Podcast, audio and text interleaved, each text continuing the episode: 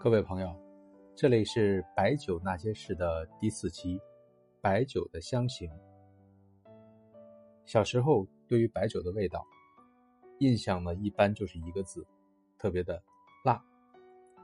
随着年龄和阅历的增长，才知道白酒有自己的风格和味道。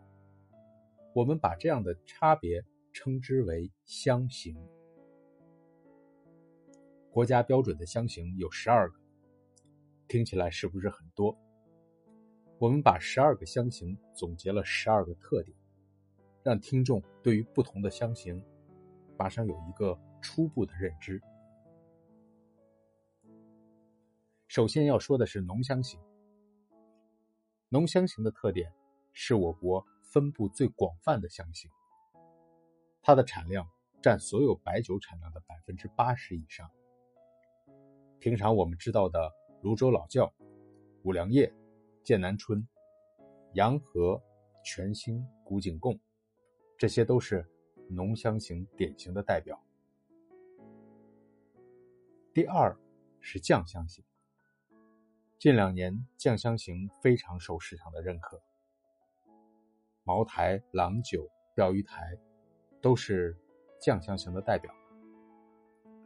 它们的特点是。酿造周期特别长，往往要一年左右。由于陈放的时间比较长，所以味道更厚，酱味更足。也有喝它不上头的说法。第三是清香型，这个香型它的特点是出现的时间比较早，是一个曾经给我们留下了很多记忆的香型。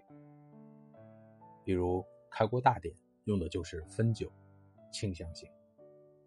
还有像二锅头、黄鹤楼、金门高粱酒，大家小家满满的都是回忆。第四个香型是兼香型。兼香的特点就是有两种以上的味道，是一种复合的味道，既有。浓中带酱的玉泉酒口子窖，还有酱中带浓的白云边酒。白云边酒的名称来自于李白的名句：“南湖秋水夜无烟，奈可乘流直上天。且就洞庭赊月色，江船买酒白云边。”